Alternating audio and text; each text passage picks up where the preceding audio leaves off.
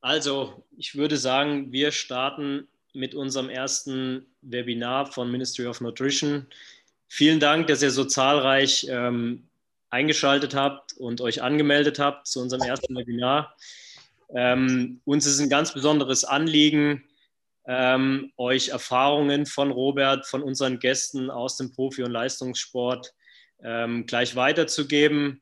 Erfahrungen, die Robert in seiner langen Zeit äh, als Ernährungsberater und selber als Sportler ähm, festgestellt hat. Und ähm, ja, wir haben uns verschiedene Gäste zu den nächsten Themen, die in den nächsten drei bis vier Wochen, immer im Abstand von drei bis vier Wochen ähm, stattfinden, äh, verschiedene Gäste eingeladen.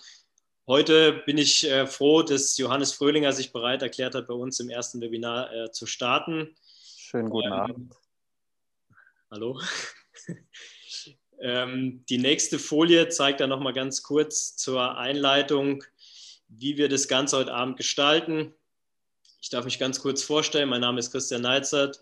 Ich bin äh, seit Anfang des Jahres bei Ministry of Nutrition mit dabei. Ähm, ich bin seit 2010 Präventivtrainer bei der TSG Hoffenheim, davor als äh, Physiotherapeut, auch schon mit Johannes äh, im Team Geroldsteiner und Milram damals gearbeitet. Ähm, war zusätzlich auch bei der deutschen Nationalmannschaft ähm, bei Olympia 2008 auch als Physiotherapeut mit dabei. Ähm, die nächste Folie bitte.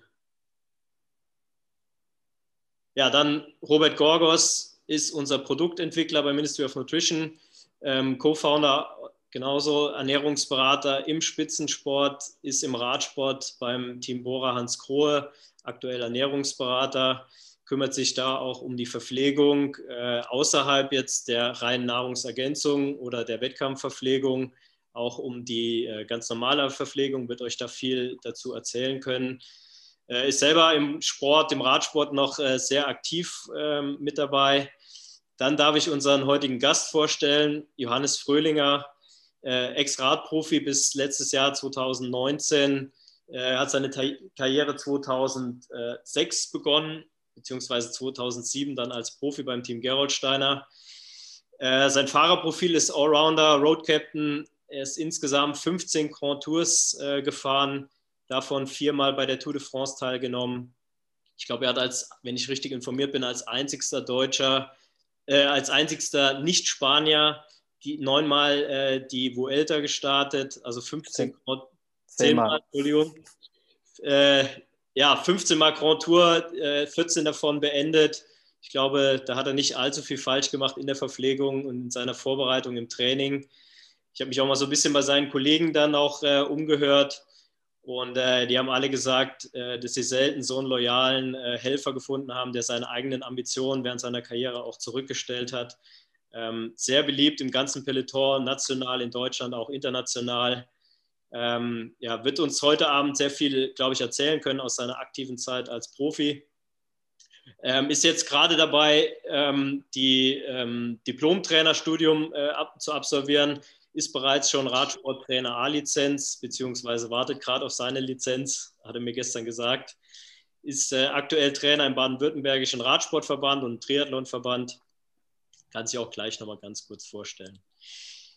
Ähm, ja, wie gesagt, äh, Thema heute optimale Verpflegung im Radsport. Die beiden werden so ein bisschen erzählen, auch Johannes aus seiner Zeit als Profi, was sich die letzten Jahre äh, getan hat in dem Ganzen. Ich glaube, das ist sehr interessant. Da hat sich einiges getan. Ich glaube, Robert und äh, Bora sind da ganz weit vorne mit dabei, wie aktuell Verpflegung im Wettkampf, im Training, ähm, wie man sich da ordentlich verpflegt. Ähm, Johannes hat auch viel aus seiner Zeit als Profi zu erzählen. Ich ziehe mich jetzt in den Hintergrund zurück. Wir werden im Anschluss an den Vortrag äh, gerne für euch auch noch nach ungefähr 30 Minuten Zeit haben, eure Fragen zu beantworten. Ich lese die dann im Chat äh, nach und nach vor. Ähm, ja, freue mich auf den Vortrag von den beiden heute. Vielen Dank nochmal fürs Einschalten und wir sehen uns. Danke. Ich würde jetzt die, die Videos beenden, okay? Dann machen wir so. Und das so. Genau.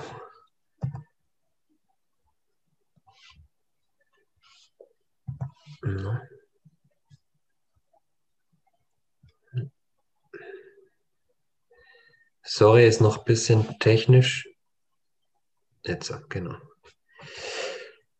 Gut, Johannes, dann darfst ja, du sagen. Auch von mir nochmal Hallo an alle, an alle Zuhörer. Danke für die Einleitung, Christian, und vor allem für die Einladung zum heutigen Webinar. Äh, wie du schon gesagt hast, war ich 13 Jahre lang Radprofi in drei unterschiedlichen Mannschaften, äh, Gerold Steiner Milram und in einer niederländischen Mannschaft ähm, seit 2011, das jetzige Team Sunweb. Und in den 13 Jahren jetzt im Vergleich zu, wenn ich zum Beispiel, es gibt die Tour de France zum Beispiel seit knapp 120 Jahren, da denkt man, 13 Jahre ist kein so langer Zeitraum. Ähm, aber was sich da in manchen Bereichen getan hat, äh, ist schon enorm. Also im Training hat sich äh, vieles grundlegend verändert, aber das Material, wenn ich mir ein Fahrrad anschaue, wie das ausgesehen hat 2007, wie es jetzt aussieht, ähm, ist schon ein himmelweiter Unterschied. Und Ernährung, das heutige Thema, ist auch, äh, hat sich, ist einiges passiert einfach in diesem äh, guten Jahrzehnt. Also die Zeiten von Rotwein und Fleisch zum Frühstück, Rotwein im Rennen, sind sicherlich vorbei. Aber man hat sich, als ich Bratprofi geworden bin, einfach noch so gut wie gar nicht mit dem Thema Ernährung beschäftigt. Es ist so, dass bei den Radrennen in der Regel der Veranstalter die Unterkünfte für die Teams und Fahrer bezahlt und damit auch die, die, die Mahlzeiten. Und wenn dann für so ein Abendessen gibt es meines Wissens eine Pro-Kopf-Pauschale und wenn die so im niedrigen bis mittleren einstelligen Bereich ist, kann man sich ungefähr vorstellen, wie viel die Unterkunft sich da Mühe gibt, ähm, in, in ausreichend gute Verpflegung den Sportlern zu gewährleisten. Und das Team Geroldstein war damals eines der ersten, die mit einem Koch zumindest mal bei der Tour de France zusammengearbeitet haben.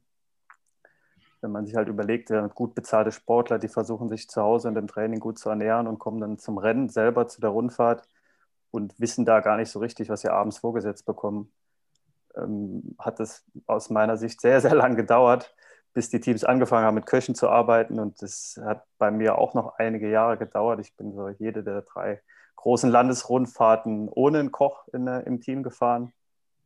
Und in den letzten Jahren hat sich das aber bei eigentlich allen großen Mannschaften so durchgesetzt, dass da jedes Team einen Koch dabei hat. Und nicht nur bei den großen Landesrundfahrten, sondern auch mehr und mehr bei den kürzeren, einwöchigen Rundfahrten und auch teilweise vor Eintagesrennen, Klassikern.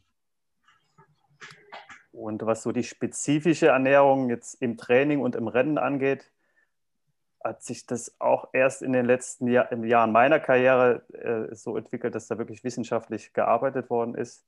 Zu Beginn gab es in meinen ersten Mannschaften gab es gar keine äh, Funktion des Ernährungsberaters.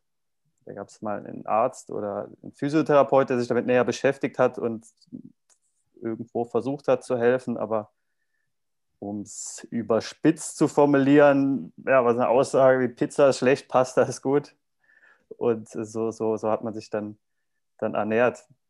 Und in dieser niederländischen Mannschaft, Skil Shimano 2011, war es das erste Mal, dass vom Team aus ein Ernährungsberater dort angestellt war. Am Anfang auch noch ein Halbtagsjob. Und es wurde aber immer äh, mehr und mehr erweitert. Die letzten Jahre waren auch zwei Ernährungsberater in der Mannschaft. Und dort wurde jetzt bei mir erst in den letzten zwei, drei Jahren angefangen, dass man wirklich mal genau ausgerechnet hat, was in der Trainingseinheit verbraucht wird, was gefordert wird.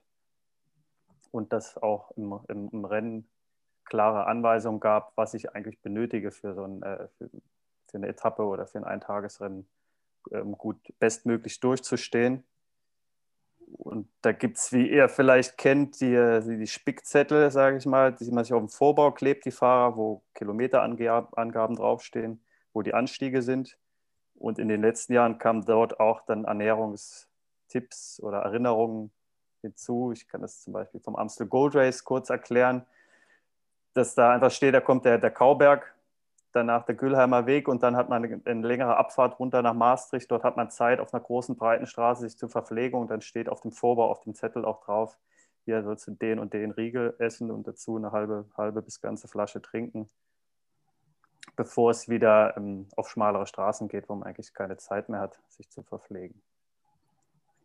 Und bevor ich jetzt ähm, alleine weiterrede, ist das ein guter Übergang zum Roberts Vortrag, wie so ein richtig ausgeklügeltes Tagesernährung in, in einem Training oder im Wettkampf aussieht. Kannst du, Johannes, vielleicht nochmal skizzieren, ob ihr verschiedene Kohlenhydratgetränke hattet im, in den, in, zu Beginn deiner Karriere oder ob es da einfach nur ein, ein universelles Getränk gab? Da gab es in der Regel eigentlich nur ein universelles Getränk, vielleicht mal mit zwei unterschiedlichen Geschmacksrichtungen. Ja. Aber da hatte ich auch ein großes Problem mit. Äh, wie Christian schon gesagt, ich bin zehnmal die Spanien-Rundfahrt gefahren bei hohen Temperaturen und habe diese Getränke nicht sehr gut vertragen und habe dadurch unheimlich viel Wasser einfach getrunken. Und ja. auf die äh, guten, äh, auf das Produkt musste ich dann verzichten und konnte nur über Riegel mich ernähren. Also die hohe Verträglichkeit beim Getränk ist enorm wichtig. Okay. Gut, dann vielen Dank schon mal, Johannes, für deine Einblicke. Ähm, ich versuche mal jetzt ähm, im Folgenden erstmal allgemein über eine sinnvolle Ernährung ähm, oder euch erstmal allgemein zu zeigen, wie eine sinnvolle Ernährung aussehen könnte. Und im zweiten Teil ähm, schauen wir uns das dann speziell in Bezug auf Radsport an und dann auch noch an einem Beispiel, wenn ich ein gewisses Ziel habe im Training, wie ich das zum Beispiel in der Ernährung umsetzen könnte. Also erstmal ganz allgemein. Ups, Entschuldigung. Erstmal ganz allgemein. Ähm, es gibt eine ganz interessante Studie vom letzten Jahr aus dem, aus dem Lancet, aus, aus einer führenden medizinischen Zeitschrift, ähm, wo man versucht hat zu skizzieren, wie eine hm, Ernährung aussehen könnte, die nicht nur die Gesundheit erhält, ähm, sondern auch möglichst lange diese Gesundheit erhält und uns am besten vor den typischen Zivilisationserkrankungen, also zum Beispiel Herz-Kreislauf-Erkrankungen, Krebs oder Diabetes schützt. Und gleichzeitig, und das finde ich ist auch ein wichtiger Aspekt, ähm, gleichzeitig irgendwo auch nachhaltig ist, also kein, keine immensen Ressourcen verbraucht, irgendwo zur heutigen Zeit passt. Und ähm, das ist dabei rausgekommen. Also man sieht hier, dass natürlich jetzt nicht für einen Sportler, sondern für einen normal ähm, berufstätigen Menschen, der primär sitzend arbeitet, ähm, sieht man, welche Mengen im Idealfall gegessen werden sollten. Und man sieht also, dass die typischen auch Ressourcenräuber wie Fleisch äh, oder Fisch, Eier eher am unteren Ende der Skala stehen und Geschichten wie Gemüse, Früchte, Nüsse, Hülsenfrüchte, ähm, Kartoffeln und sowas, Vollkornprodukte eine größere Bedeutung haben. Zusammenfassend könnte man sagen, sicher auch aus gesundheitlicher Sicht ist mehr Gemüse und Obst auf jeden Fall sinnvoll, regelmäßig Hülsenfrüchte, Nüsse zu essen, das auch gerne im Austausch als Eiweißträger für für tierische Produkte und insgesamt weniger Fleisch und Zucker zu verzehren. Ist jetzt nichts Neues, aber ist hier nochmal, glaube ich, ganz gut gezeigt und auch nochmal statistisch hinterlegt ähm, und ist auf jeden Fall eine Geschichte, die zukunftsweisend ist. Ich habe mir mal überlegt, das ist schon jetzt zwei, drei Jahre her, wie jetzt für den Sportler ähm, Lebensmittel ausgesucht werden könnten, die besonders wertvoll sind aus verschiedene, verschiedenerlei Gründen ähm, und habe das mal unterteilt in vier Kategorien. Also ganz rechts, ganz wichtig, die sogenannten Schutzstoffe. Also man muss sich vorstellen, dass in jeder, in jeder Pflanze Substanzen stecken, die wir zum Teil noch gar nicht kennen. Also ein gutes Beispiel ist immer der ganz normale Apfel, wo man davon ausgeht, dass in einem Apfel ähm, ungefähr 1000 Substanzen stecken, die unsere Zellen schützen können, zum Beispiel vor Oxidation, also einfach gesagt vor Alterung. Ähm, wir bis jetzt aber nur 150 circa kennen. Also wir wissen, dass der Apfel sehr gut ist oder wie man hier sieht, Kohl wahrscheinlich noch viel mehr oder Zwiebeln, Knoblauch, Gewürze, Kräuter, Kaffee, grüner Tee. Also das sind alles äh, ähm, Pflanzen, die sehr viel dieser sogenannten sekundären Pflanzenstoffe oder Schutzstoffe beinhalten. Ähm, wir wissen aber noch gar nicht, warum zum Großteil. Ähm, also das ist auf jeden Fall eine gute Idee, die regelmäßig im, Idealfall täglich in die Ernährung mit einzubauen. Bei den Kohlenhydraten sind natürlich ähm, Dinge interessant. Wir haben ja vorhin gesehen, dass also ähm, äh, Zucker jetzt nicht so ideal ist für die Gesundheit. Das ist natürlich nichts Neues.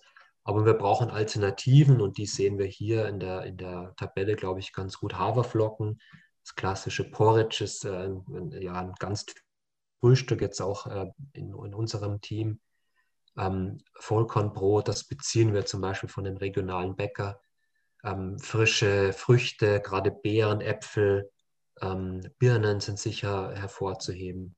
Bei den Hülsenfrüchten denke ich, ähm, Bohnen vielleicht ein bisschen schwer verdaulich. Also dieser Dahl, also diese rote, rote Linsensuppe oder die Kichererbsen äh, wahrscheinlich besser geeignet. Basmati-Reis wäre auch ein Klassiker der Ernährung, natürlich Pasta in jeglicher Form. Ähm, da ist da natürlich irgendwo so ein Kompromiss. Pasta enthält jetzt nicht oder auch Basmati-Reis jetzt nicht so viel Nährstoff, ist aber wichtig natürlich als Kohlenhydratlieferant, der gleichzeitig leicht verdaulich ist und natürlich auch Gemüse jeglicher Art. Bei den Fetten sicher zu erwähnen, alles, was einfach ungesättigte oder Omega-9-Fettsäuren enthält, also Olivenöl ganz klassisch, Avocados, Mandeln, auch Haselnüsse, aber auch die Omega-3-Fettsäurenlieferanten, also Leinöl, Walnüsse, ähm, Kokosöl zum Braten als gesättigtes Fett, das nicht verbrennt, Butter im gleichen Maße. Also durchaus ähm, hier eine Vielfalt mit Fokus Omega-9 oder einfach ungesättigte Fettsäuren. Bei den Proteinen, das ist natürlich jetzt ein bisschen ein Unterschied jetzt zu der Geschichte, ähm, wo die Eier ganz unten stehen. Ähm, für den Radsportler natürlich, sorry, für den Radsportler natürlich immer noch sehr wertvoll das Ei. Klassisch als Omelette äh, zum Frühstück zusammen mit Porridge. Ähm, Geflügel sicher auch zu nennen, Wildlachs, hier haben wir auch wieder die Omega-3-Fettsäuren. Fleisch äh, sicher auch nicht sehr häufig. Also ich würde, ich glaube, man kann sicher sagen, dass zum Beispiel auch im Rahmen einer Grand Tour rotes Fleisch, also in der Regel Rind oder vielleicht auch mal Lamm oder Wild, nicht öfters als zweimal die Woche auf den Teller kommt. Leber sicher interessant als hervorragender Eisen- und Retinollieferant. Sicher auch hier die Hülsenfrüchte, vor allem im Training oder der Naturjoghurt und auch wieder Gemüse jeder Art. Also wird häufig vergessen, dass zum Beispiel Brokkoli auch relativ viel Proteine enthält. Also das mal als Übersicht, wie man sich im Idealfall im äh, Hinblick auf die optimale Gesundheit ernähren kann und dann ähm, sozusagen für den Sportler übersetzt mit ein paar Einschränkungen, wie so eine äh, Lebensmittel-Einkaufsliste oder Hitliste aussehen könnte. Ähm, gehen wir mal weiter, ganz speziell in den Radsport ähm, oder man könnte auch allgemein sagen Ausdauersport, ähm, wie sich das vielleicht auch in den letzten, im letzten Jahrzehnt verändert hat. Also ich glaube, bevor, ähm, bevor man über Training, Ernährung und vielleicht auch das Zusammenspiel spricht, muss man sich erstmal die Frage stellen, was ich überhaupt mit dem Training erreichen will. Also ich glaube, die Zeit, wenn ich äh, ja, erfolgreich Radfahren will, dass ich einfach Radfahren gehe und, ähm, und mir keine Gedanken gemacht habe vorher, was ich mit dem Training bewirken möchte. Die Zeiten sind, denke ich, vorbei. Also jedes Training hat irgendwie seinen Sinn und dazu kann ich natürlich auch ähm, ja, die Ernährung sozusagen anpassen oder modulieren. Ähm, Geht es zum Beispiel um eine Verbesserung des Fettstoffwechsels? Oder geht es um eine Verbesserung des Kohlenhydratstoffwechsels? Geht es ähm, um eine Beeinflussung ähm, der sogenannten maximalen Laktatbildung, also der sogenannten VLA-Max? Ganz äh, wichtiger, eine ganz wichtige Größe, zum Beispiel für den Bergfahrer oder den Rundfahrer. Als, als Erklärung dazu, die VLA-Max ist nichts anderes als wie schnell kann der Körper Laktat bilden. Ein Sprinter hat naturgemäß eine relativ hohe Laktatbildungsrate. Er muss auch in kurzer Zeit sehr, sehr viel Energie oder sehr viel Leistung bringen. Ein Bergzeitfahrer oder Rundfahrer hat in der Regel eine relativ geringe VLA Max. Ähm, könnte man sich so erklären, dass ähm, wenn jetzt ähm, der, der Bergfahrer in den Berg reinfährt und sofort übersäuern würde, wenn er sehr nahe an seiner Leistungsgrenze fährt, kann er eben diese Leistung nicht 20, 30 oder 60 Minuten aufrechterhalten. Deswegen muss die Laktatbildungsrate gering sein. Dann ist natürlich interessant, welche Trainingsphase haben wir, was für eine Jahreszeit gibt es. Ähm, Thema Gesundheit ist natürlich wichtig. Also da geht es vor allem dann über die Trainingsernährung. Also äh, ich möchte meinen Magen-Darm-Trakt gesund erhalten. Ich möchte meine Zähne nicht schädigen. Ich muss mir vorstellen oder muss mir einfach mal vor Augen führen, wenn ich äh, 20 Jahre Rad fahre und das optimal verpflege, auch im Training, wie viel Liter an Flüssigkeit und an Kohlenhydratgetränken dazugeführt werden, ist natürlich immens und da sollte ich mir über die Qualität der Getränke natürlich irgendwo ein Bild machen können. Gut, Ziele, Gewichtsabnahme, Höhentraining ist eine Geschichte und natürlich für den typischen Nicht-Profi natürlich auch der Alltag. Also der, der normale Radsportler kann sich ja nicht äh, 24 Stunden auf seinen Sport konzentrieren, sondern Familie, Beruf, ähm, äh, Pflege von Angehörigen, das sind alles Faktoren, die natürlich ähm, da mit, mit reinspielen ins Training und natürlich auch in die Ernährung.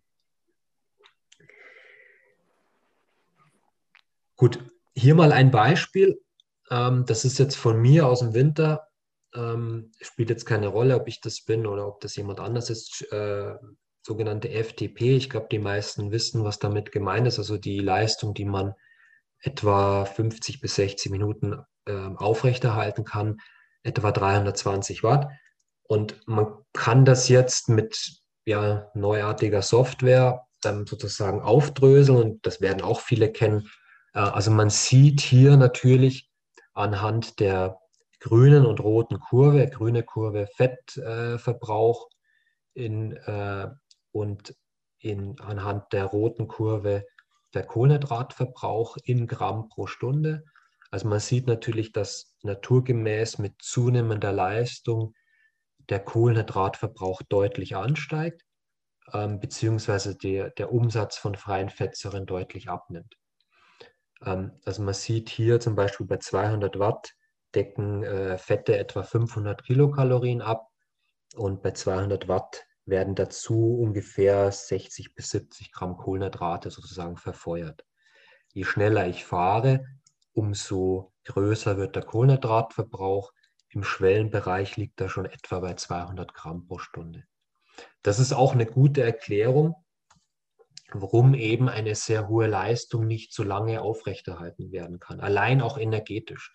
Die Kohlenhydratreserven sind sehr begrenzt, betragen etwa ja, bei meiner Körpergröße, beim Körpergewicht, ich gehe jetzt einfach mal von mir aus, etwa 70 Kilo, ähm, 400 Gramm. Das heißt, ich könnte also an der Schwelle mit diesen 320 Watt in dem Fall ähm, nicht viel länger als zwei Stunden fahren. Dann wären die Reserven aufgebraucht. Wenn ich länger fahren möchte, müsste ich entsprechend Kohlenhydrate zuführen, um überhaupt eine Leistung in dem Maße aufrechtzuerhalten. Anders gesagt könnte man auch sagen, es ist sicher keine schlechte Idee, sich im Training und wenn es geht, in jedem Training gut zu, gut zu verpflegen, weil es natürlich auch sinnvoll ist, sich nicht jedes Mal komplett leer zu fahren. Die Gefahr, wenn ich mich komplett leer fahre, ist immer, dass der Körper auf die dritte Energiequelle zurückgreift. Das wären in dem Fall die Proteine. Ähm, und das möchte ich eigentlich nicht. Das kann dann dazu führen, dass das Immunsystem angegriffen wird. Das kann dazu führen, dass einfach Muskulatur abgebaut wird. Und man spricht hier von dem sogenannten katabolen Prozess, also ein abbauender Prozess, der natürlich im Sinne einer Steigerung der Trainingsleistung und auch generell der Leistung keine gute Idee ist. Hier ganz interessant, ähm, auch die sogenannte Fat-Max-Zone. Also man geht ja mal davon aus, dass oder das wird häufig äh, gesagt, dass man, wenn man viel Fett anteilig verbrennen will, sollte man eher langsam fahren. Das ist durchaus auch richtig. Absolut sozusagen im Gramm Fett pro Stunde ist jetzt in meinem Fall oder in diesem Beispiel der ideale Fettmax-Bereich irgendwo so bei 200. Man sieht hier, der höchste Punkt der grünen Kurve liegt so bei 220 Watt. Das heißt, wenn ich 220 Watt möglichst lange fahren kann, dann äh, oder fahre, dann verbrenne ich absolut gesehen am meisten Fett. Ähm, wäre zum Beispiel was, wenn ich sage, ich möchte Gewicht verlieren, wäre eine interessante Geschichte. Gleichzeitig verbrenne ich aber bei dieser Intensität schon irgendwo 70 bis 80 Gramm Kohlenhydrat. Das heißt, ich sollte da gewisse Mengen an Kohlenhydraten zuführen, um überhaupt längerfristig in diesem Bereich fahren zu können. Also anders gesagt, wenn ich jetzt mit 220 Watt unterwegs bin, pro Stunde so 500 äh, Gramm aus Fett verbrenne, das sind dann, ähm, kann man ja ausrechnen, ungefähr ja, 60 bis 70 Gramm. Das wird dann tatsächlich äh, vom Körper sozusagen bereitgestellt. Also eine ganz interessante Geschichte. Ähm, das ist übrigens aus der Insight-Software, die ähm, ja mittlerweile auch frei verkäuflich ist. Und wichtig vielleicht noch zu erwähnen, die Laktatbildung bei mir oder in diesem Beispiel wäre jetzt irgendwo zwischen 0,4 und 0,5. Also in einem ganz normalen mittleren Bereich. Ein Sprinter läge irgendwo im Bereich von 0,7, 0,8. Ein äh, Chris Froome oder so, das, das weiß ich jetzt, läge im Bereich von 0,25. Also auf, in einem sehr, sehr niedrigen Bereich. Klassischer Rundfahrer, Allrounder. Also ich fahre zum Beispiel Mountainbike und Crossrennen und Sprinter, wie gesagt, dann entsprechend höher. Was würde das jetzt bedeuten? Hier mal ein Beispiel. Ich habe das mal ausgerechnet. Äh, kennt ihr vielleicht auch äh, aus Strava. Man kann natürlich auch andere äh, Analyse-Softwaren verwenden. Ähm, die funktionelle Schwellenleistung sogar nur 315 Watt, also nicht so gut trainiert.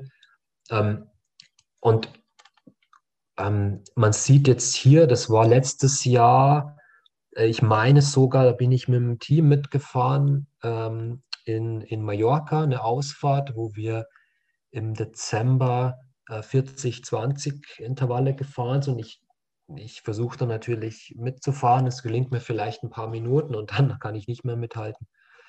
Ähm, und man sieht, dass ich also bei diesem ähm, Moment, ich habe es jetzt gar nicht gar nicht äh, hier aufgeführt. Das ist ein Fehler.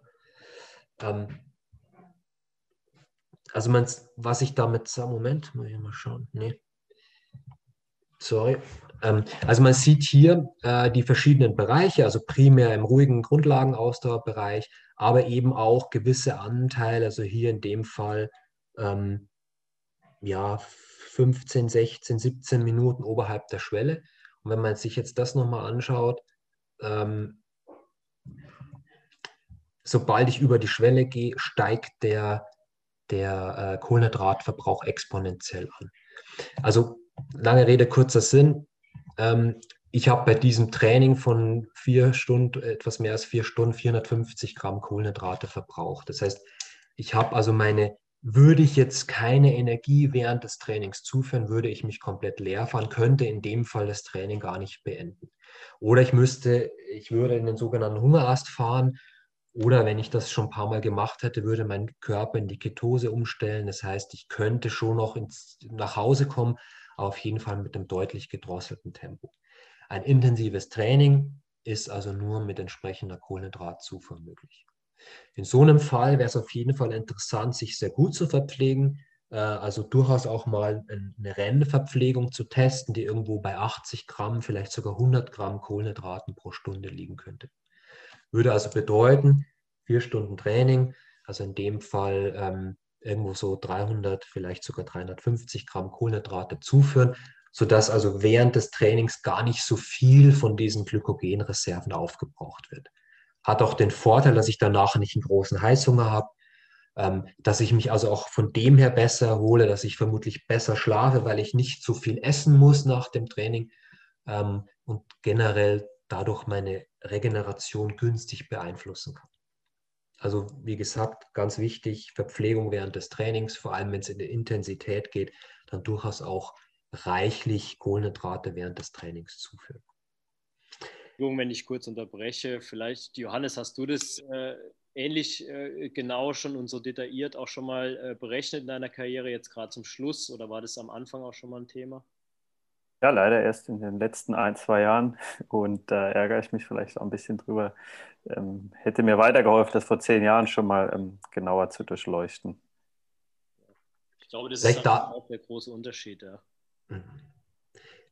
Vielleicht, vielleicht ähm, dazu noch eine interessante Nummer also oder eine interessante Zahl. Also wir wissen aus den, aus den äh, äh, Zahlen, gerade bei den etwas schwereren Sprintern typischerweise, hm, wenn die bei einer schweren Bergetappe irgendwo mal in den Kohlenhydratverbrauch kommen von über 1000 Gramm, das ist tatsächlich so viel, ähm, dann wird es kritisch. Also dann wird es auch kritisch mit der Regeneration. Also ich kann einfach nur eine begrenzte Zahl von Kohlenhydraten einfach verdauen. Das liegt etwa bei 100. Neuere Studien sagen, das muss man aber im Training ausprobieren. 120 Gramm pro Stunde. Wenn jetzt die Etappe fünf Stunden dauert, kann ich eben einfach nur maximal 600 Gramm zuführen. Die Kohlenhydrate, die danach gegessen werden, die kann ich natürlich einlagern, aber das ist jetzt auch nicht eins zu eins. Das heißt, die, die 70 Gramm Kohlenhydrate aus 100 Gramm äh, Trockengewicht Nudeln, die landen nicht zu 100 Prozent in der Muskulatur als Glykogen. Also es wird irgendwann kritisch. Das heißt, wenn ich also zum Beispiel so eine Rundfahrt fahre, dann ist es sicher interessant, sich über die sogenannte Laktatbildung, bei die auch den Kohlenhydratverbrauch natürlich irgendwo mit beeinflusst, Gedanken zu machen. Würde also heißen, zum Beispiel im Fall des, des, des Sprinters, der kann also sich durchaus vorbereiten auf so eine Rundfahrt, ähm, indem er versucht, seine Laktatbildung etwas zu senken, vielleicht dadurch ein bisschen was verschenkt von seiner maximalen Sprintleistung, aber einfach über die Berge mitkommt und auch in der zweiten oder dritten Woche noch konkurrenzfähig ist. Und das ist ein ganz wichtiger Faktor, der natürlich ähm, eine große Relevanz hat jetzt im, im Radsport. Eine ganz gute Überleitung jetzt zum nächsten Punkt. Ähm, Thema VLA Max, ähm, also genau das. Ich glaube, das ist ein ganz interessanter Punkt, weil es vermutlich für viele ähm, Sportler jetzt in dieser, in dieser Trainingsphase passt. Also man hat ja in der Regel, gut, dieses Jahr war eine ganz verrückte äh, Saison. Man bereitet sich ja jetzt im Moment auf das nächste Jahr vor, möchte vielleicht Radmarathons fahren oder möchte ähm, vielleicht auch mal eine, eine, kleine Rundfahrt fahren oder vielleicht auch einfach nur ein Alpencross oder so. Also man möchte ähm, generell seine Leistungsfähigkeit verbessern. Ganz selten möchte man eigentlich die maximale Laktatbildung erhöhen. Also ich glaube nicht, dass es so typisch ist, dass man irgendwie Bahnsprinter ist oder so. Das dürften jetzt nicht so wahnsinnig viele aus unserem Zuhörerkreis sein, sondern ich sage, ich denke mal so der typische ähm, äh, Zuhörer will jetzt irgendwie einen, Mountainbike-Marathon oder einen Radmarathon, vielleicht eine kleine Rundfahrt fahren, möchte seine Schwellenleistung verbessern, möchte effizienter werden, also einen größeren Anteil der Energie aus Fetten bereitstellen und Kohlenhydrat ähm, weniger verbrennen. Und das kann ich eben zum Beispiel ähm, über eine Reduktion der Fauler Max erreichen. Ähm, oft möchte man vielleicht auch ein bisschen sein Gewicht reduzieren, ist jetzt nicht für jeden der Fall, aber ähm, ja, also ich denke mal, das beeinflusst natürlich die Schwellen- oder Bergleistung natürlich auch. Und wenn ich jetzt die zwei Beispiele nehme, das kann man auch ganz gut parallel oder sozusagen gemeinsam machen, dann zur Gewichtsreduktion brauche ich ein leichtes Energiedefizit. Also ich glaube, da das ist eigentlich das Einzige, was aus den ganzen Diäten übrig bleibt. Also das, was wirklich funktioniert. Ich, ist es wichtig, weniger Energie zuzuführen, als ich verbrauche, um Gewicht zu verlieren. Und im Idealfall oder kurz gesagt, vielleicht wird das nochmal ein Thema folgender ähm, Webinare sein. Es sollte natürlich nicht zu, zu extrem sein, weil der Körper sonst äh, mit Heißhunger reagiert oder das nicht lange durchhält. Also so bis zu 10 Prozent, denke ich mal, an Energiedefizit, sprich, wenn ich durch Training und Alltag 4000 oder 3000 oder wie viel auch immer Kalorien verbrauche, sollte ich eben nicht viel mehr als 10 Prozent weniger dessen zuführen.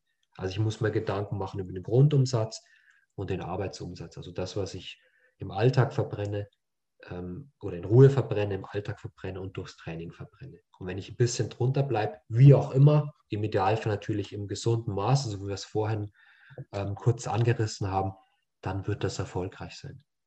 Hohe Nährstoffdichte, wie gesagt, ich denke mal, das kriegt man sehr gut mit dieser Hitliste hin.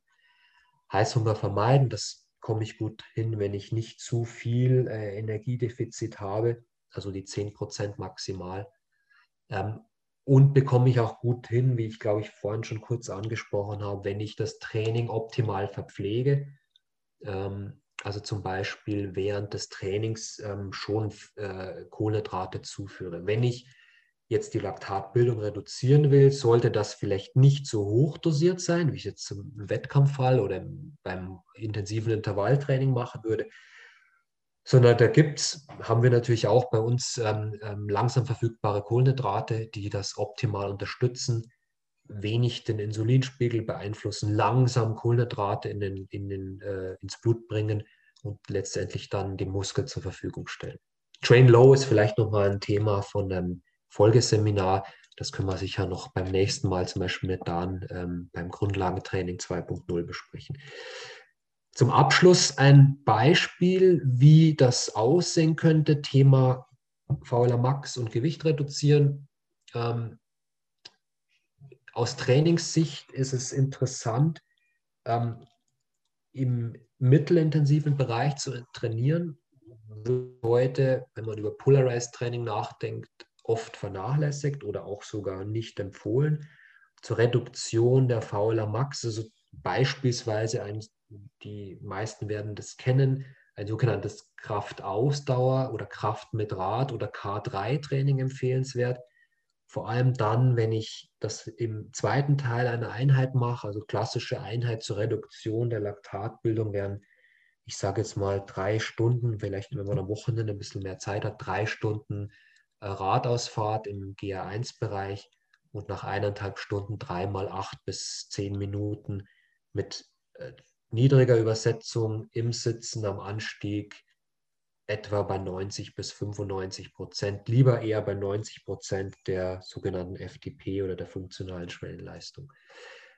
Hängt damit zusammen, dass der Körper ähm, sozusagen nach den eineinhalb Stunden schon ermüdet ist, die schnell zuckenden Muskelfasern ähm, ja, müde sind und ähm, dann aber ausdauernder werden durch diesen intensiveren Reiz, durch diesen Kraftreiz ähm, und sich dadurch die Fauler Max senken lässt. Das Training könnte man zum Beispiel beginnen mit einem schon kohlenhydrathaltigen Frühstück, das aber vor allem ähm, langsam verfügbare Kohlenhydrate enthalten sollte, also zum Beispiel Haferflocken, ein Apfel ist hier genannt, äh, Vollkornbrot.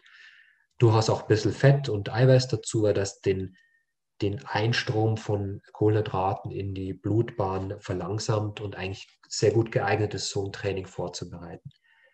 Während des Trainings auf jeden Fall Kohlenhydrate zuführen.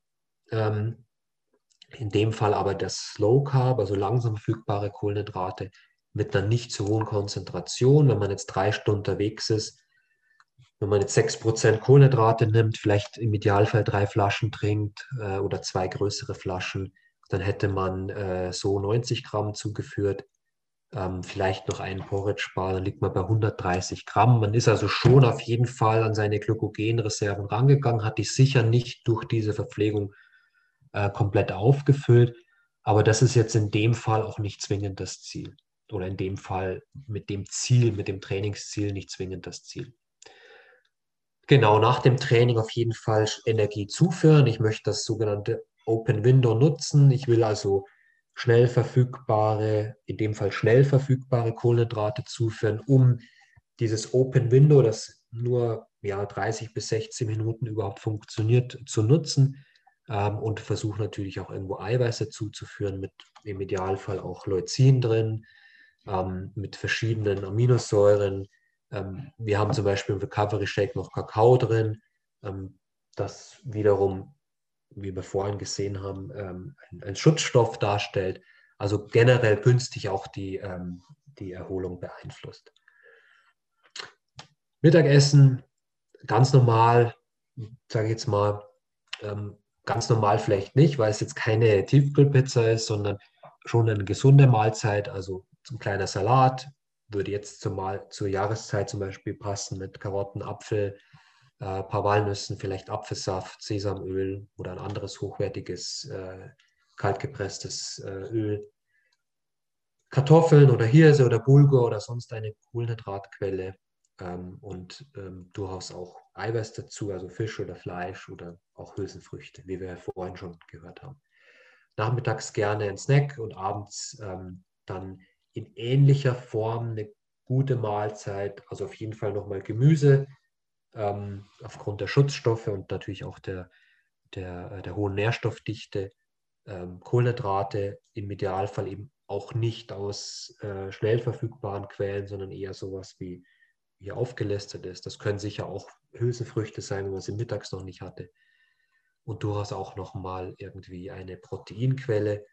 Ähm, also generell ist es schon interessant, wenn ich Gewicht verlieren will, den Fokus zu legen auf Dinge, die viel Wasser enthalten, also Gemüse, gekochtes Getreide, ähm, mit Fett etwas sparsam zu sein, weil das natürlich eine hohe Energiedichte hat ähm, und gleichzeitig bei jeder Mahlzeit irgendeine Proteinquelle dabei zu haben, weil das einfach gut sättigt und der Körper immer ja hungrig bleibt, wenn er nicht wirklich ein, ein vielseitiges Nährstoffprofil mit seiner Mahlzeit äh, sozusagen bekommt. Und deswegen ist das hier möglichst vielseitig gestaltet.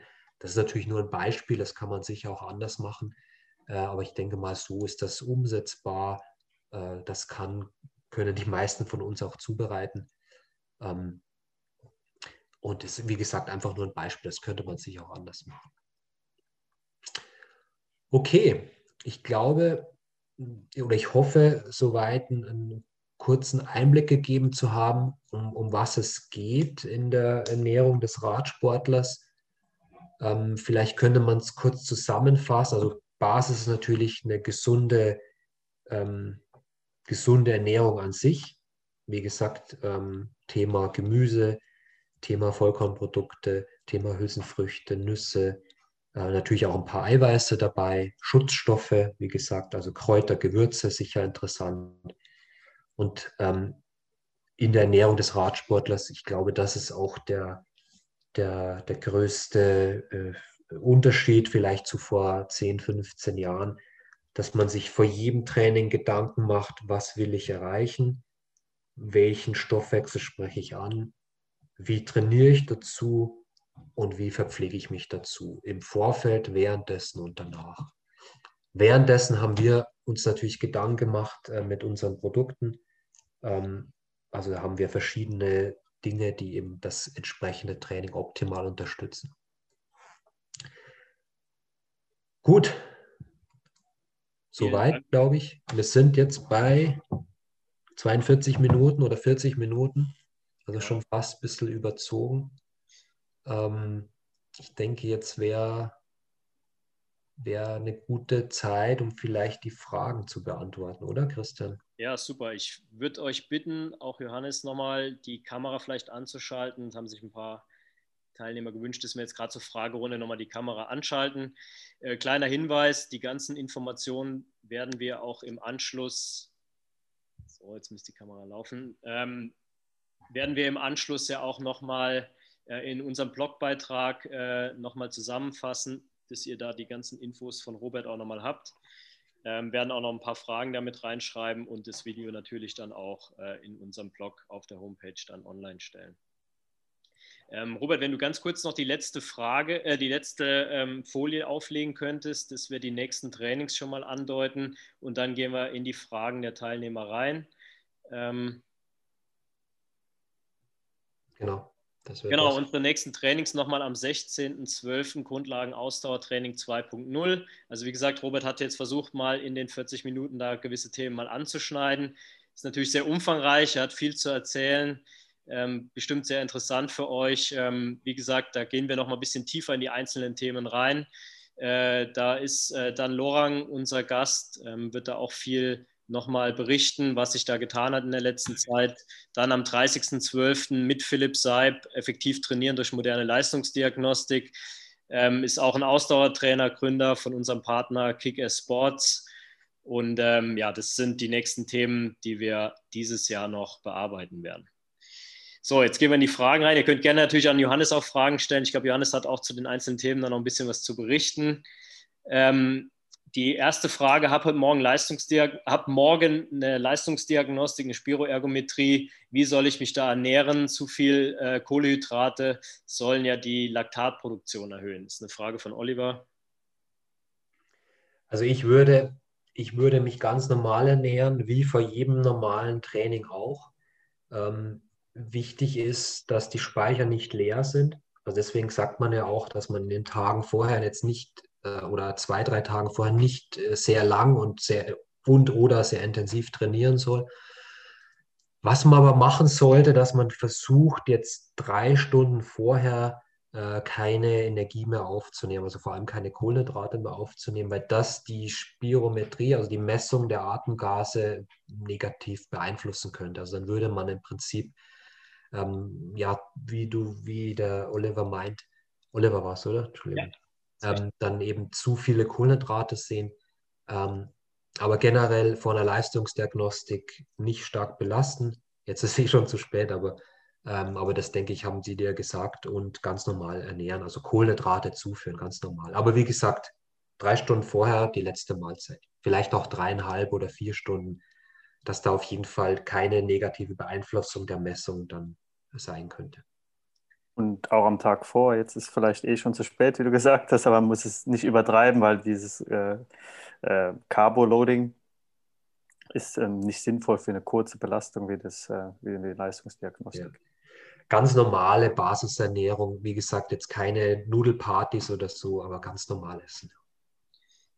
Ja, dann hätte ich noch eine Frage äh, zu Johannes. Du hast ja jetzt das von Robert gehört, dass du vielleicht mal ganz kurz so ein bisschen halt erzählst, ähm, ja, wie du das Ganze jetzt siehst, halt, wie, was sich da getan hat, was sich entwickelt hat, wie, ihr, wie du angefangen hast dann im Training. Das, man hört ja jetzt von Robert, dass man sich auch im Training sehr, sehr viel verpflegt. Also ich kenne es aus meiner Zeit auch noch ein bisschen anders. Vielleicht hast du da auch noch ganz kurz äh, eine Zusammenfassung von. Ja, ich würde grundsätzlich, wenn ich jetzt auf meine eigene Karriere zurückblicke, auch sagen, dass ich grundsätzlich im Training zu wenig gegessen habe und dann manchmal in den Rennen oder an den, an den Tagen vor den Rennen eher zu viel und dass da keine, kein gesundes Gleichgewicht war, weil ich mich da auch nie wissenschaftlich mit auseinandergesetzt habe. Also Ernährung war mir ähm, schon von Anfang an meiner Radprofikarriere irgendwo wichtig, aber ich habe da zu wenig investiert, mich genauer zu informieren oder auch beraten zu lassen von, ähm, von, von, Experten auf dem Gebiet, sondern ich mehr auch so das Otto-Normalverbraucher wissen, ähm, wie man, was man unter einer gesunden Ernährung versteht, darauf, darauf beschränkt und habe mich sicherlich auch gut äh, gesund ernährt, aber ähm, nicht optimal auf die, auf die Leistungsspezifik. Danke. Ähm, eine Frage von Michael. Kannst du was zu Ketonen erzählen? ja, heißes Thema, viel diskutiert. Also es gibt da mittlerweile frei verkäuflich äh, Ketonester, also sogenannte ja, alternative Energiequellen. Also das sind ja ähm, im Prinzip flüssige Fette, die relativ leicht verdaulich sind ähm, und die einfach neben Kohlenhydraten und Fetten, also körpereigenen Fetten, eine alternative Energiequelle darstellen. Ich wäre vorsichtig damit, ähm, weil es gibt auch schöne Untersuchungen und Studien dazu, weil es während der Belastung zugeführt, so wie es eigentlich gedacht war, mal ursprünglich, möglicherweise sogar negative Effekte hat weil man davon ausgeht, dass der Körper nicht mehr so gut an seine Leistungsreserve rankommt. Ähm, also im Prinzip der Kohlenhydratstoffwechsel ein, ein Stück weit äh, gehemmt wird. Ähm, man kann es nutzen zur Verbesserung der Regeneration, ähm, was glaube ich sagen zu können, aber nur eine Rolle spielt im, im, im Grand Tour-Bereich. Also man, man kann das nutzen, äh, weil man festgestellt hat, dass die Regeneration etwas, etwas, ja, auf jeden Fall profitiert davon, wenn man das sozusagen ähm, im, im Rahmen einer, einer dreiwöchigen Tour oder so ähm, dann zuführt. Aber jetzt für den, für den Normalo, also der jetzt einfach einen Radmarathon fährt oder sich darauf vorbereitet, ähm, selbst bei kürzeren Rundfahrten würde ich das nicht machen.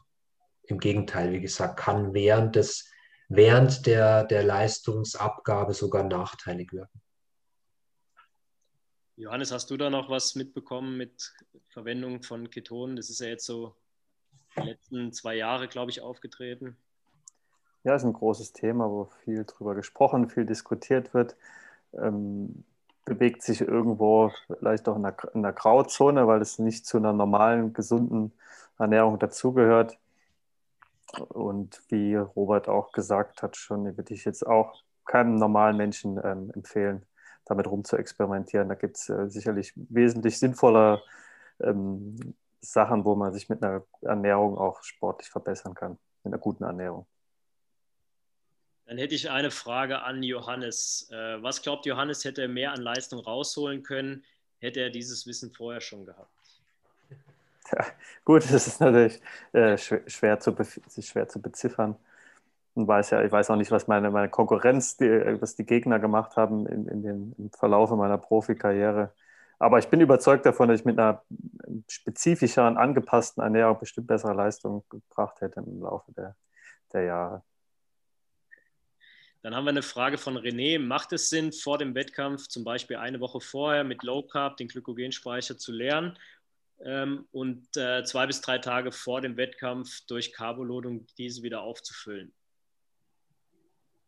Johannes, magst du oder soll ich? Äh, wir haben gerade beide gleichzeitig genickt. aus, aus, aus meiner Sicht, äh, du bist da der Experte auf dem Gebiet, aber macht das schon Sinn, jetzt nicht vor jedem Wettkampf, aber zu, zu ausgewählten Wettkämpfen ähm, auf jeden Fall eine interessante Möglichkeit.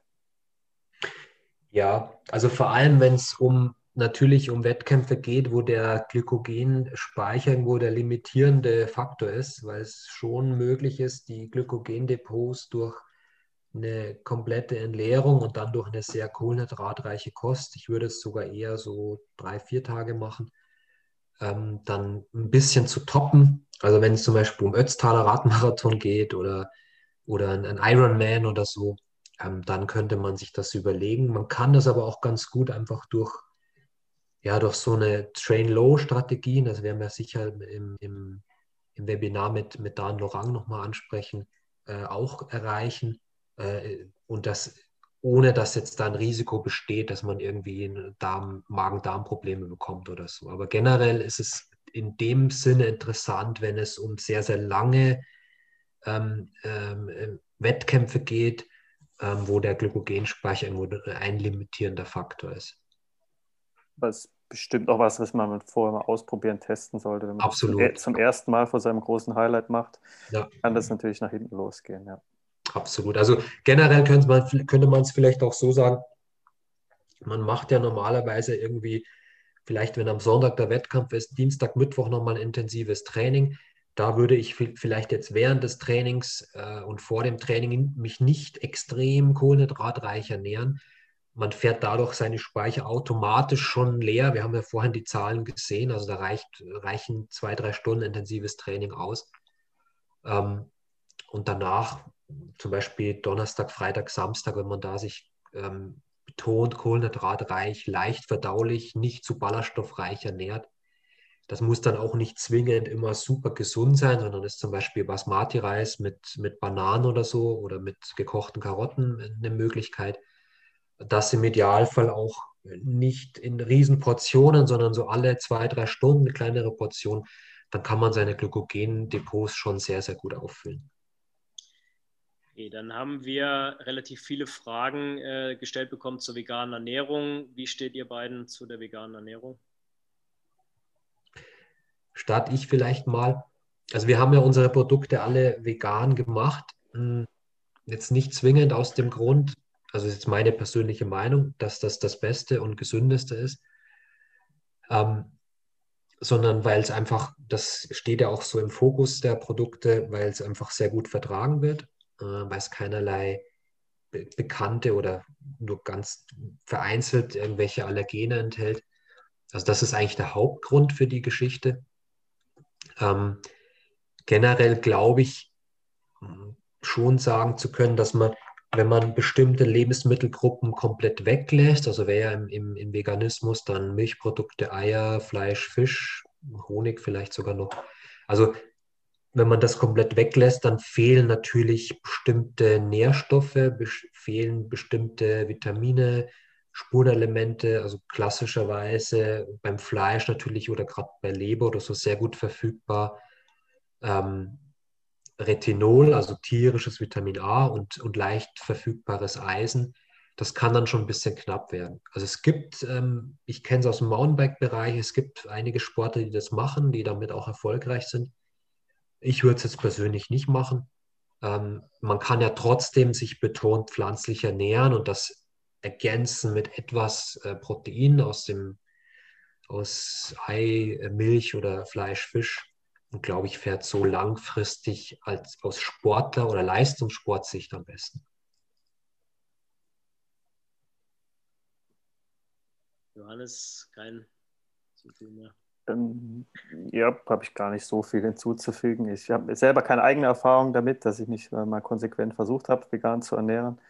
Als Radprofi ist es natürlich unheimlich schwierig. Im Training lässt sich das noch vergleichsweise leicht umsetzen, aber wenn man dann unterwegs ist, und wie ich das in meiner Einführung angesprochen habe, hat ein Teamkoch, der muss sich dann extrem darum kümmern, wenn jemand ein veganer Fahrer ist, ihn dann auch die gleiche Qualität an, an, an Nahrung zu liefern wie, wie seinen Teamkollegen oder auch Mountainbiker, die sich selber unterwegs sind und sich viel selbst verpflegen oder ihre, ihre, ihr Personal dabei haben, ist es einfach ein großer Mehraufwand. Aber ähm, sicherlich für jeden interessant auszuprobieren, wenn man das Gefühl hat, man reagiert darauf gut, ähm, sinnvoll zu testen. Ja, dann habe ich noch eine Frage zu unserem Produkt, dem Recovery Shake, warum wir da als zweithäufigste Zutat Rohrzucker drin haben. Ich glaube, das ist eine ganz interessante Frage, weil es äh, wie bei allen Sachen auch einen Sinn hat, was, was Robert da gemacht hat. Ja, also wie gesagt, da geht es äh, da geht's ja um das Open Window. Also wir wollen ja erreichen, dass nach dem Training, wo die Muskelzellen sehr aufnahmefähig sind für Glucose oder für Zucker und äh, für Aminosäuren, genau das auch schaffen, diese sozusagen in dieser Zeit dahin zu bringen. Wenn ich jetzt einen langsamen Zucker nehme, also zum Beispiel Isomaltulose, wie es in Low Carb ist, dann dauert das einfach eine gewisse Zeit, bis dieser Zucker sozusagen im Blut und dann bis zur Zelle kommt und das wollen wir also vermeiden.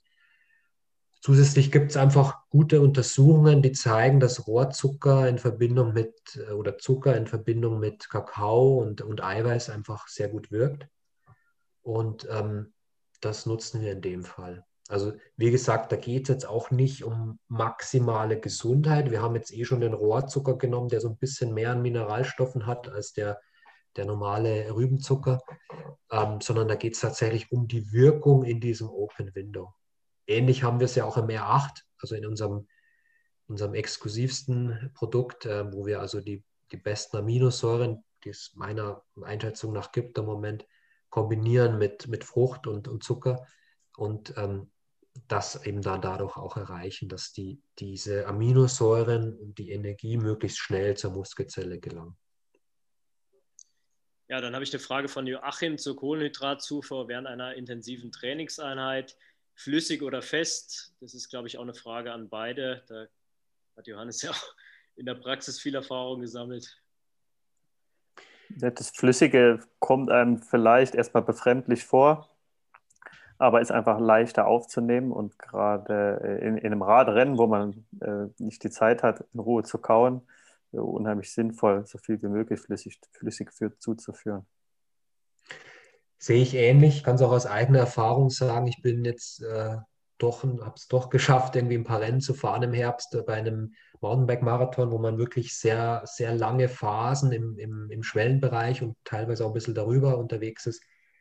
Ähm, kann man gar, also ich kann da kein Riegel essen, das geht gar nicht. Also ich habe es versucht und das, also einen halben habe ich geschafft, aber es ist, es kommt auch ein bisschen auf die Sportart an. Also wie gesagt, im, im Straßenradsport, äh, wo ich durchaus auch mal in, in, der Rundfahrt oder so etwas leichtere Etappen habe, wo ich mich im Feld verstecken kann, kann man natürlich schon Reiskuchen, Riegel oder auch mal ein Sandwich oder so essen. Das ist ja auch okay.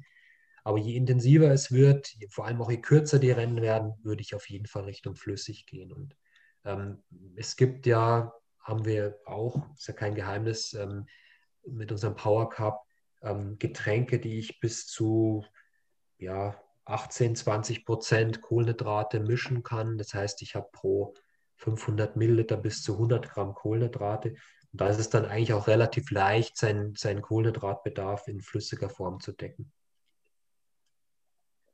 Dann habe ich eine Frage von Hendrik, ähm, ob das richtig ist, dass Froome beim Giro-Gewinn 2018 die ersten zwei Wochen äh, auf Kohlenhydrate verzichtet hat bzw. reduzieren konnte und in den letzten zwei Wochen dann nochmal geladen hat. Ähm, ist das bei einer Grand Tour überhaupt möglich? Also ich, ja.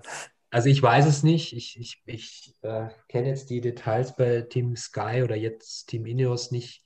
Oder Grenadiers heißt jetzt. Ähm, ähm, nicht, aber ich kann es mir nicht vorstellen. Also allein die Zahlen, also sobald er eben am Berg im Bereich seiner Schwelle oder darüber geht, ist der Kohlenhydratverbrauch so groß, dass, ähm, dass es gar nicht geht. Also er kann, äh, anders gesagt, wenn er jetzt an einem Tag sein, sich komplett leer fährt, erholt er sich viel schlechter ähm, und kann am nächsten Tag einfach nicht mehr in den intensiven Bereich reingehen. Es kann schon sein, dass er vielleicht jetzt nicht maximal sich mit Kohlenhydraten verpflegt hat, vielleicht immer so geschaut hat, dass gerade so sein Speicher wieder aufgefüllt wird. Was ich weiß, ähm, dass er sich, wo er die, diese lange Soloflucht ähm, am vorletzten Tag, glaube ich, war es, äh, gestartet hat, ähm, da hat er sich mit äh, 80 bis 100 Gramm Kohlenhydraten pro Stunde ernährt und das war zu der Zeit noch eine relativ ungewöhnliche Sache. Ich hätte eine Frage noch von Willi. Ähm, bisher habe ich immer nüchtern trainiert, mein Körper kommt damit bestens zurecht. Ähm, Frage nochmal zur Optimierung. Du hast ja jetzt da äh, noch nichts zum nüchtern Training gesagt, beziehungsweise eine andere Theorie nochmal vorgestellt. Kommt immer darauf an, auch wo man hin will mit seinem Training. Ja. Ähm, und das ist ja aber die Frage, was, was, was für eine Leistung man irgendwann erreichen will. Aber grundsätzlich immer nüchtern trainieren, stelle ich mir schwierig vor, wenn man sich auf einen Wettkampf vorbereitet. Ja.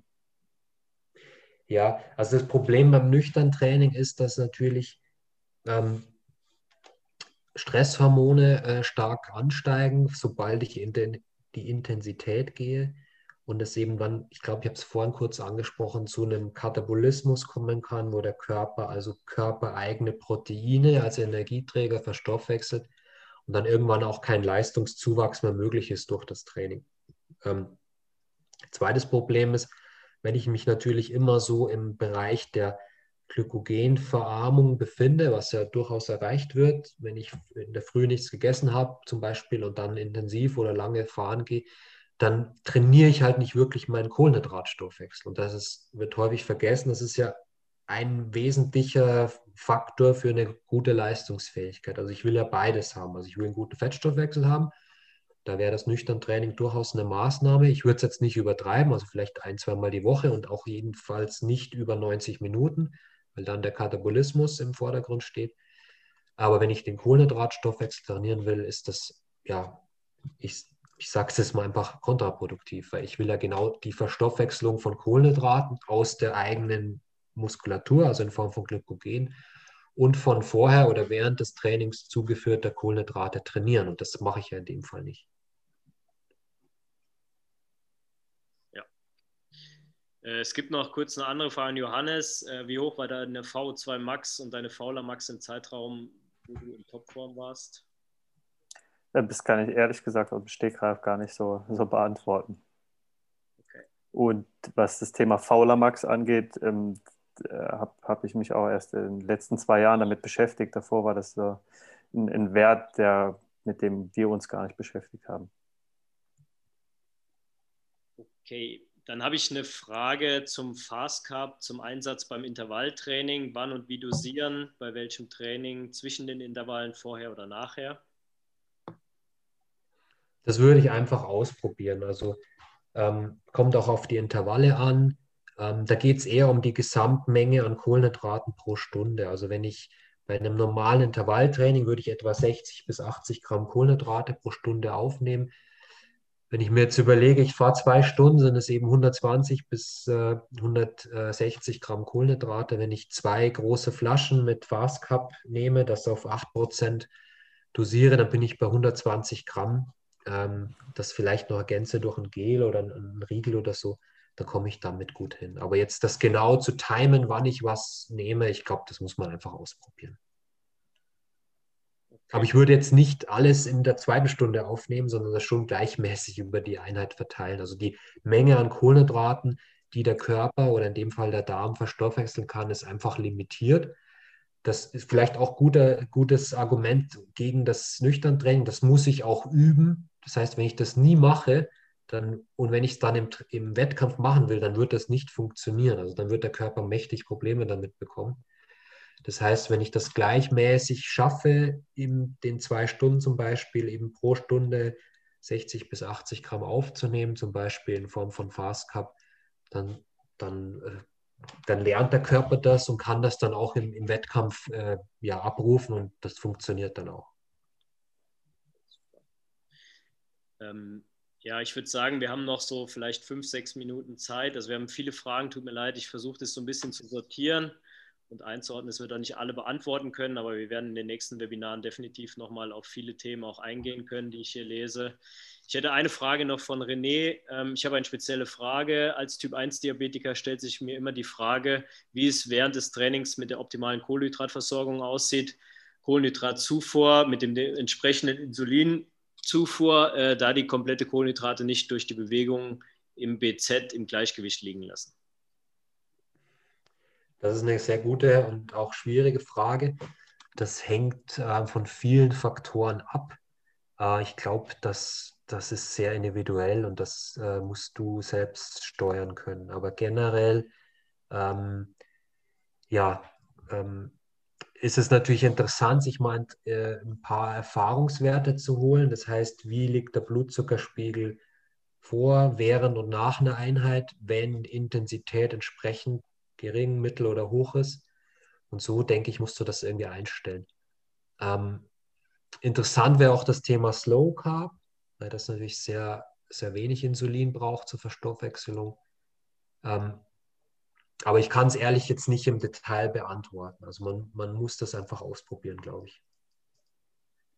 Okay, eine Frage von Alex. Wenn ich eine moderate Ausdauerfahrt mache, greife ich meist auf Wasser mit Salz und Zitrone zurück, verzichte hier auf Slow oder Fast Carb. Ist das okay?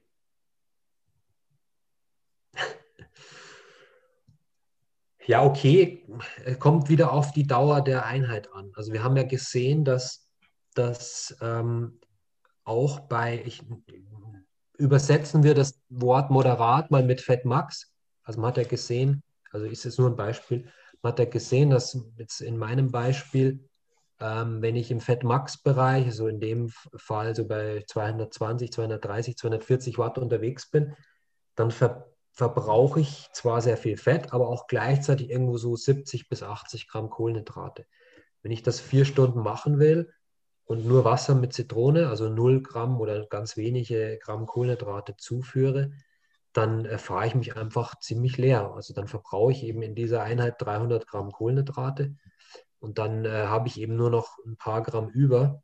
Und dann wird das vermutlich dazu führen, dass mein Körper danach eben Heißhunger hat, dass er sich nicht so gut regeneriert, dass ich große Mengen an, an Energie zuführen muss. Kann auch anders sein, aber das ist einfach auch die Erfahrung, die wir gemacht haben. Und von dem her finde, finde ich es schon besser, da eben in dem Fall langsam verfügbare Kohlenhydrate zuzuführen. Also zum Beispiel Slow Carb oder ein Porridge Bar oder auch einfach, ähm, ja, das kann auch durchaus mal eine, eine Semmel vom Bäcker sein oder so. Also langsam verfügbare Kohlenhydrate, vielleicht jetzt nicht das Fast Carb in dem Fall, ähm, dann ist eigentlich der Trainingseffekt auf jeden Fall nicht geschmälert und die Erholung sozusagen langfristig gesehen deutlich besser.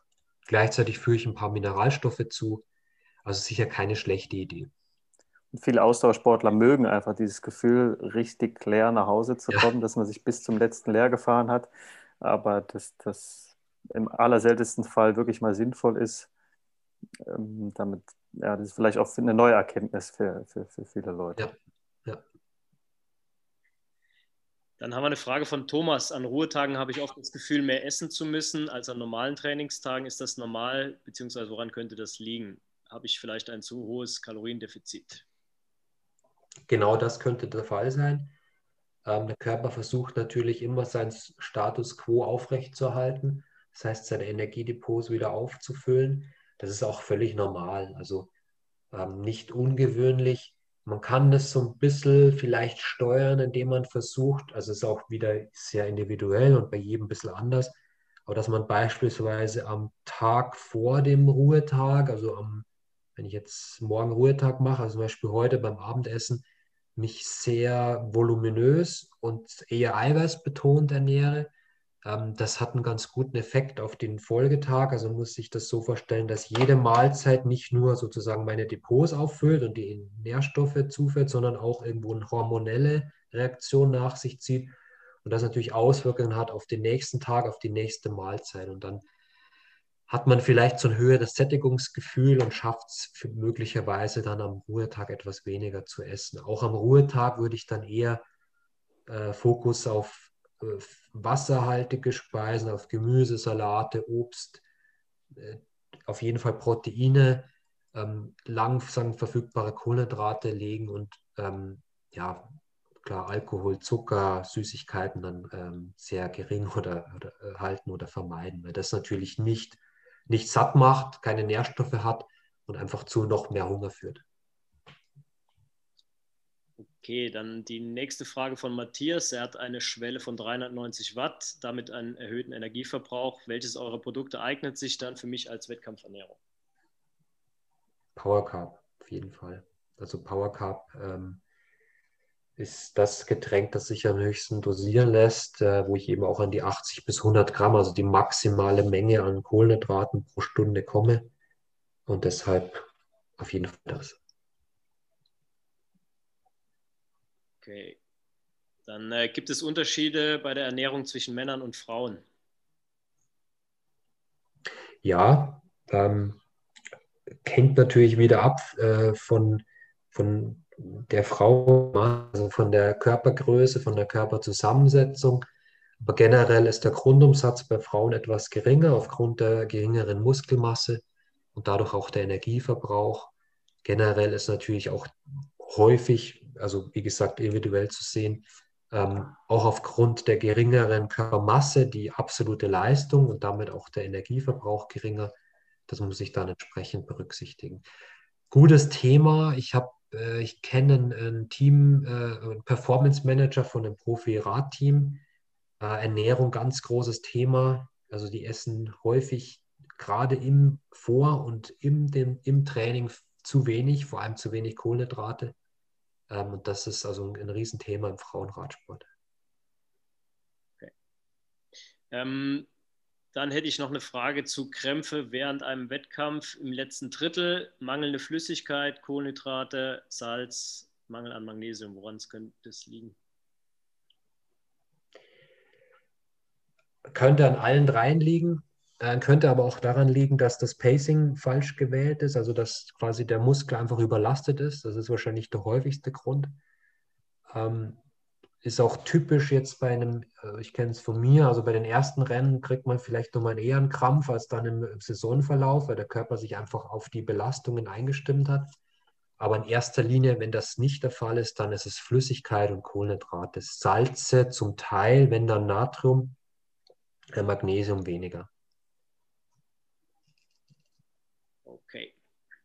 Dann hätte ich noch eine Frage äh, zum Einsatz äh, Slow und Fast Cup im Grundlagentraining, äh, ob man das miteinander kombinieren kann oder ob es da Probleme bekommt oder ob sich das halt gegenseitig dann aufhebt, der Effekt. Also wenn ich so eine mittelintensive Einheit fahre, wir haben vorhin das Beispiel mit dem K3 oder mit Tempointervallen ähm, gesehen, was ja durchaus noch als Grundlagen-Ausdauertraining zählt oder sogar EBs, dann könnte man zum Beispiel in, in, der ersten Hälfte das Slow Carb und in der zweiten Hälfte das Fast Carb trinken und das denke ich hätte sogar einen positiven Effekt. Okay. Ja, ich würde sagen, dann machen wir die letzte Frage. Thema Heißhunger nach dem Training. Liegt das hauptsächlich an zu geringer Kohlenhydratzufuhr während des Trainings? Johannes? Ja, ich glaube, die Frage war ja mehr oder weniger auch schon, schon beantwortet, dass ein ja. richtiger Heißhunger eigentlich nicht entstehen sollte, wenn man sich äh, ausreichend verpflegt während dem Training. Ja. ja. Genauso sieht es natürlich auch im Rennen aus, wobei da noch hinzukommt, dass man manchmal auch so, äh, ja, ich sag mal so ermüdet fertig ins Ziel kommt, dass man erstmal gar keinen Appetit hat.